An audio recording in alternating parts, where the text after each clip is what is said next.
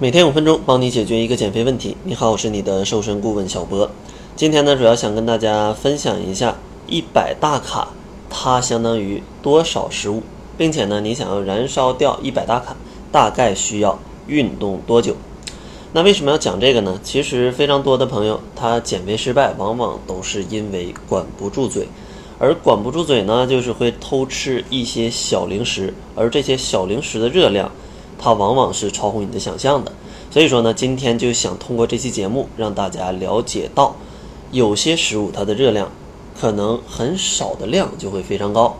但是呢，你想消耗掉它又需要花非常久的时间。所以说，如果有类似问题的朋友，可以听一下这期节目，然后来给自己敲响一个警钟吧，让自己未来就不要再发生类似的情况了。先来看一下一百大卡的。一些小零食，它大概有多少？比如说一百大卡，它可能是四分之三瓶的可乐，当然这个可乐是二百二十五毫升的。如果你要买一个大瓶的啊，那可能就有个两三百大卡了。然后另外，如果你想吃冰淇淋，可能一百大卡它只有一个冰淇淋球啊，一个冰淇淋球。如果说想喝啤酒，差不多三百毫升的啤酒，它可能有一百大卡。如果想要吃薯片，那可能六到十片的薯片就有一百大卡了。想吃曲奇饼干的话，差不多两块曲奇饼干就有一百大卡。所以说，大家可以看到，这一百大卡，其实在这些零食上，它只需要一点点，可能就有非常高的热量了。但如果你想消耗掉这一百大卡，可就很难了。比如说，想要消耗一百大卡，那你可能需要游泳十三分钟，或者说慢跑十八分钟，再或者跳健美操可能要二十分钟，打羽毛球呢可能也需要二十分钟。另外，如果想要做俯卧撑去消耗一百大卡，可能需要二十四分钟。当然呢，大多数人可能做不了这么久啊。另外，如果你不想去运动，你也可以通过家务去消耗热量啊，它也是有一定帮助的。但是呢，家务的运动强度就更低，它可能需要更久的时间。比如说消耗一百大卡啊，你想要擦窗户去消耗，那你差不多需要四十分钟；扫地呢，差不多需要三十二分钟；洗碗呢，差不多也需要个四十五分钟。如果说做饭的话，也需要四十分钟。如果说整理房间啊，去整理一些床啊、被啊之类的，大约也需要五十分钟。所以说大家可以看到啊，这一百大卡可能几口就吃进去了，但是你运动要去消耗它，基本要需要二十到五十分钟的时间。所以说减肥，咱们一定要去管住自己的嘴啊，管住自己的嘴。当然呢，有些朋友可能觉得吃点也无所谓，我可以通过运动去把它消耗掉。那接下来呢，也给大家提供几个小建议，帮助大家在运动的过程当中可以更高效的燃烧热量。首先，运动的第一个小建议就是一定要去做好热身。因为热身它可以加速体内的血液循环，升高你的体温，让你的肌肉更加的松弛灵活，运动状态更好。这样的话可以让你在运动的过程当中可以有更好的状态去消耗掉自己的能量。而且呢，热身本来也是一种运动，它也可以去增加热量的消耗。然后第二个小建议呢，就是要合理安排自己在运动过程当中的休息时间。其实这一点啊，是很多朋友都会忽略的。很多人觉得我一直运动就会有更好的减肥效果，但其实不是这样的。因为在运动的过程当中，其实如果你一直慢跑或者一直做什么动作的话，你的身体的疲劳感会很强，你会很难坚持下去，而且乐趣会逐渐的减少，会变得非常的辛苦。那这种时候呢，其实就不太想运动，就很难坚持。但是如果你在运动之间去增加一些休息的间歇，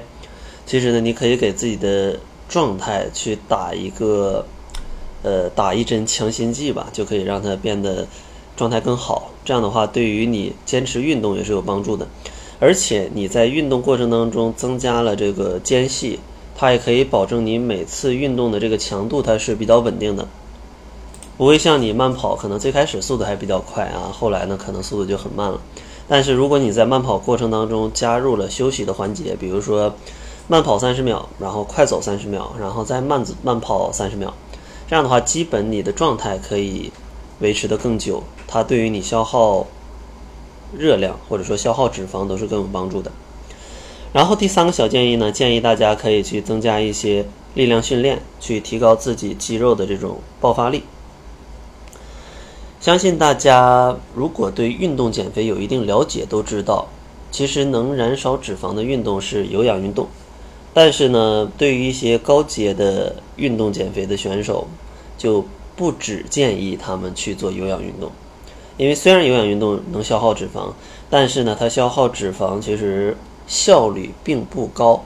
因为像上面所讲，你消耗一百大卡，差不多要运动二十到五十分钟，其实这个效率是很低的。但是另外的一种高阶的做法呢，就是去通过一些力量训练来去刺激你的肌肉，让你的肌肉，呃，有一些增长，或者说让你的肌肉保持一个高的代谢。这样的话，以去提高你的基础代谢的水平，从而让你每天可能躺着都能消耗很多的热量。所以说，如果你的 BMI 可能小于二十二，然后你想通过运动去加快你的减肥速度，希望你在运动的过程当中。可以增加一些力量训练，来去刺激你的呃身体的这个肌肉。当然呢，建议如果以减肥为目标的话，建议可能增加一些腿部，或者说一些背部，或者一些胸部的这样的一些训练啊，因为他们的肌群往往都比较大。这样的话，锻炼一下，它消耗的热量会更大。当然，没有力量训练基础的朋友，还是建议在健身房先找一个私教带一带你，不然的话，有可能产生。运动损伤，然后最后一个建议就是建议大家在运动的过程当中选择交叉训练的方式。就比如说你天天都通过运动慢跑去减肥，那建议你不要一直做慢跑，可能在中间也穿插一些打羽毛球、打篮球，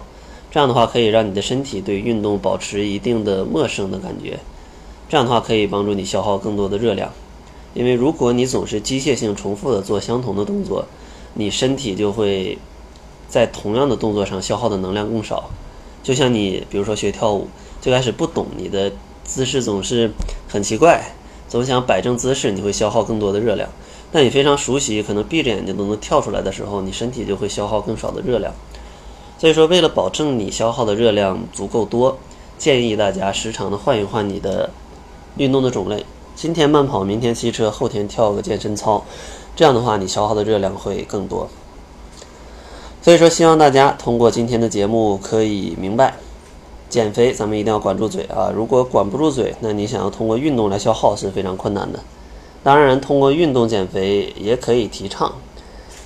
但是为了增加大家的燃脂效率，还是希望大家能记住以下四个提高运动减肥效果的小建议。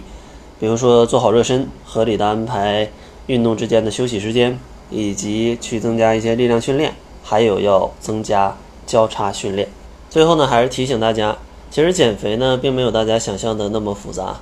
其实减肥最核心的就是要改变你的一些习惯，比如说饮食习惯或者是生活习惯。如果这些习惯都做到了改变，那你就可以在非常轻松的状态下就可以越来越瘦。所以说，如果大家想要了解一下健康的习惯，或者说不太容易发胖的习惯是什么样的，也可以关注公众号，搜索“窈窕会”，在后台回复“习惯”两个字，就可以看到小博日常的一些习惯是什么样的，怎么样去保证自己的体重没有上涨。那好了，这就是本期节目的全部了，感谢您的收听。作为您的私家瘦身顾问，很高兴为您服务。